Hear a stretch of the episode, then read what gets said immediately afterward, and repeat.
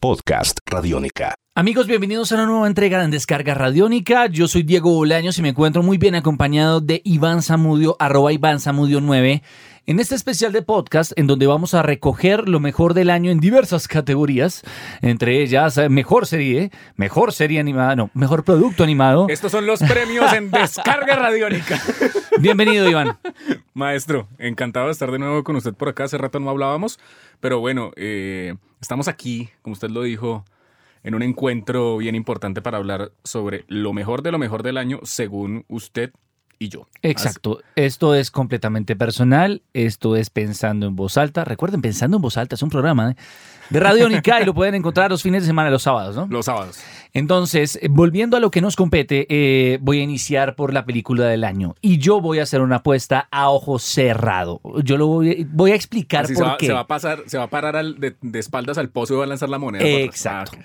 Y es la nueva entrega de Star Wars, El despertar de la fuerza, película que se estrena el 18 de diciembre. Si usted está escuchando este podcast, se graba un, hoy aquí estamos, dos. Hoy estamos a 2 de diciembre. Hoy se graba un 2 de diciembre en donde no hemos visto un preview, no a- nadie nos invitó a ver algo de la película. Yo no sé nada más allá de los spoilers que hay en internet, pero el argumento es el siguiente, eh, Iván.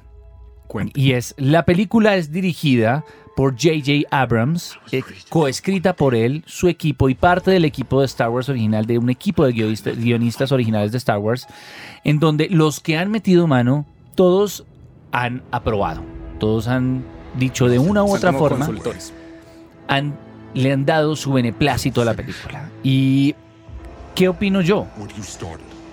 Cuando usted tiene Star Wars, tiene uno de los directores con mayor éxito de los últimos años, que además ya tuvo la oportunidad de tener en sus manos una franquicia inmaculada para muchos y llevarla exitosamente al otro lado, como es Viajar a las Estrellas o Star Trek.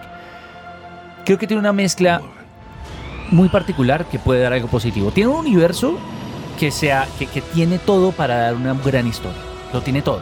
Tiene los personajes, tiene el universo, tiene una mitología, tiene toda la cosmogonía que usted quiera para obtener más de lo que nosotros ya queremos y nos ha gustado. Y está en manos de un director que tiene todas las herramientas y elementos para lograrlo. Así que, ¿qué puede salir mal? Un exceso de confianza, eh, una falta de visión respecto a la película, eh, no entender a los espectadores ni a los fans. Y creo que J.J. Abrams ya ha demostrado que puede solventar esas cosas. Así que creo que sin duda alguna para muchos, si no para todos, el 18 de diciembre tendremos la película del año y sería Star Wars The Force Awakens, El despertar de la fuerza. Atáqueme. Bueno, eh, hay dos cosas bien importantes. Yo también le tengo mucha fe. Yo no la, yo no la meto todavía porque no la he visto.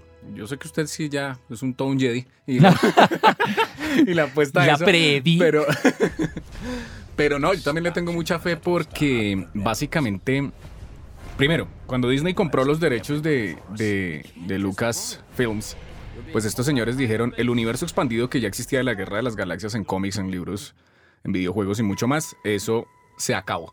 Olvídense de eso. Reset, que ahora es Star Wars Legends, Sí, ¿no? entonces ellos van a empezar, eh, y, y tiene mucho sentido, ¿sabe por qué? Porque es como no volverse predecibles.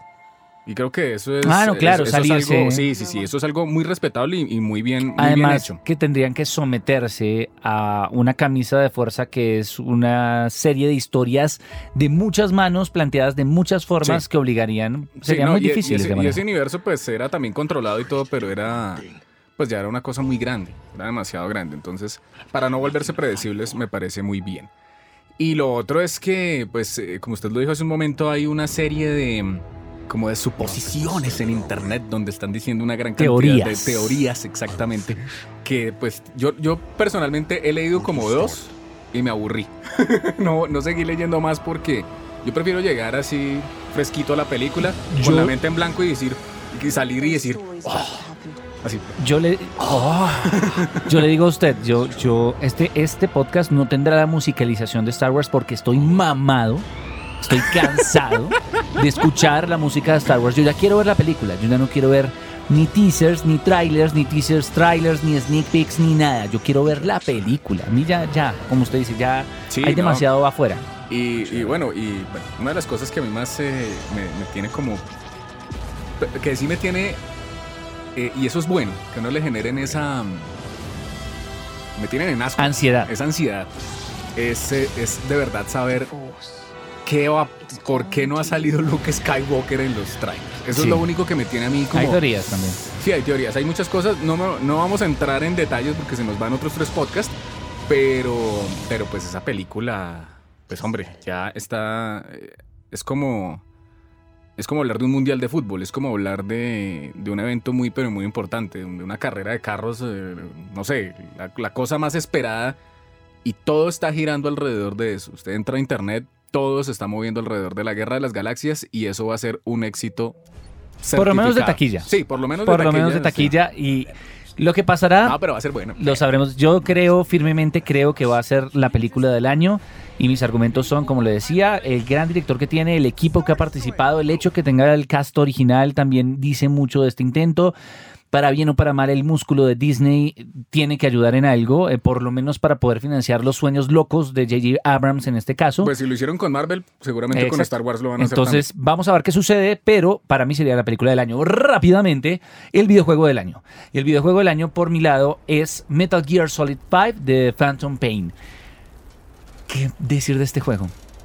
Producción de Hideo Kojima, tal vez el último juego de la saga dirigido por él, en donde ha querido poner si él, si él es como nosotros. Él le encanta los, easter eggs, los detalles pequeños, los detalles jocosos, eh, la atención al más mínimo detalle de una forma casi esquizofrénica y ha logrado hacer un juego que es un sandbox increíble. Extrañamos un poco la parte de historia, le reduce mucho la parte de, de- de- de cinematics, pero hay que entender, en el caso de, de los últimos Metal Gear era 40% videojuego, eh, 60% eh, cinematics, así que no, no- decidió volver al espíritu del juego. Y como alguna vez escuché a alguien, lo más interesante es que las mejores historias de Metal Gear, en este caso, son las que usted se inventa, las que usted se crea.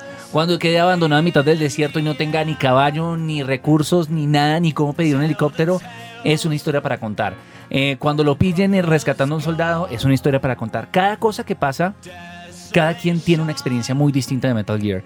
Y eso, claramente, eso también claramente es algo dentro del ADN de Kojima que, que tal vez buscó durante años y solo con el potencial, el equipo, el presupuesto y lo que logró en esta oportunidad se le dio. Y es hacer un juego en donde usted hace su historia, usted es una leyenda del campo, del campo de batalla Big Boss y, y arranque. Además que tiene un online increíble, un online que Sí, por sí. momentos me hizo detener el avance del modo historia. Yo que soy más fanático del modo historia que del modo online. Es apasionante, es divertido, es diferente. Es todo lo que un videojuego debe ser hoy en día. Debe ser propositivo, muy divertido y, usted verá. O sea, para alguien que sea ultra experto y quiera tener el rango ese y que no lo vea nadie y que ni siquiera tenga que disparar un arma, lo vale. Y si usted quiere irse de Rambo entrando con eh, el, arma, el arma a todo pulmón y reventando tanques, también lo puede hacer. Entonces es, es muy divertido y más allá de los detalles técnicos que son increíbles, es un gran juego y es un gran recomendado. Yo creo que el gran valor que se le debe dar a este hombre es que el aporte y la fusión entre cine y videojuego ha ido a un nivel mucho más elevado gracias a la visión de Hideo Kojima, de pensar en como cine dentro de un videojuego. La posibilidad que tiene un videojuego de narrar una historia. Exactamente. Entonces, pues, eh, mucha suerte para Hideo Kojima. Si se fue de Konami fue por algo, pero pues que siga haciendo cosas maravillosas y que nos siga haciendo felices.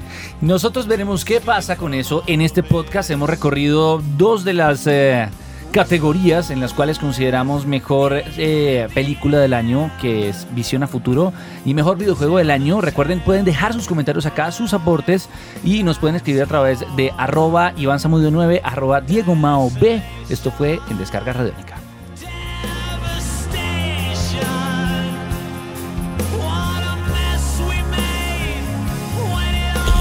Esto lo necesita tu cabeza. Podcast Radiónica. Esto lo necesita tu cabeza.